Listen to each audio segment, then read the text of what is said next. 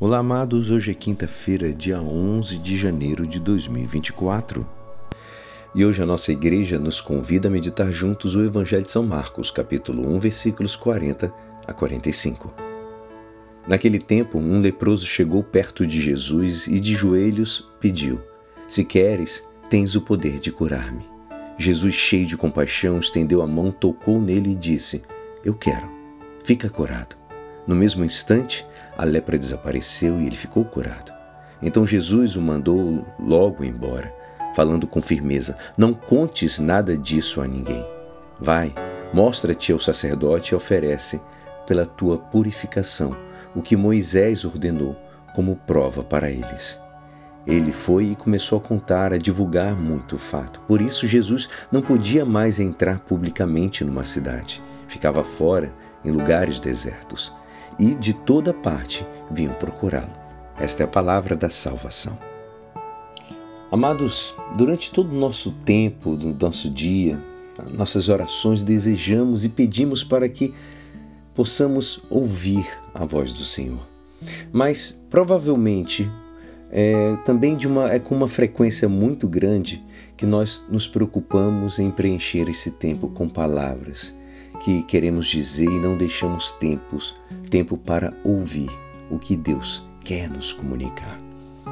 Veremos, pois, para cuidarmos também do nosso silêncio interior, que evitando distrações e concentrando a nossa atenção, abre um espaço para acolhermos os, os afetos, as inspirações que o Senhor certamente quer suscitar em nossos corações. Um risco que não podemos esquecer é o perigo de que o nosso coração com o tempo vá se endurecendo. Por vezes, os golpes da vida, as lições podem nos converter, mesmo sem nos darmos conta, numa pessoa meio desconfiada, insensível, pessimista e o pior, muitas vezes sem esperança. Devemos pedir ao Senhor que nos torne consciente dessa possível deterioração interior. A oração é uma ótima ocasião para dar uma, uma olhada, uma pensada serena na nossa vida e a todas as circunstâncias que rodeia a nossa vida. Devemos ler os diversos é, acontecimentos à luz dos evangelhos, para também descobrirmos que aspectos necessitam uma verdadeira conversão.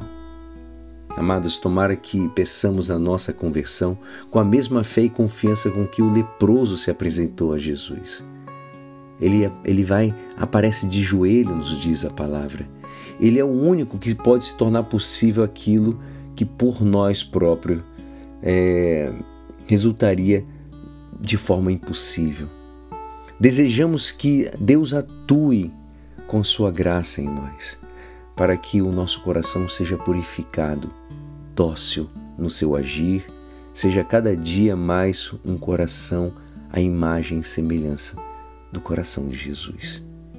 Ele, com confiança, nos diz: Eu quero, fica purificado.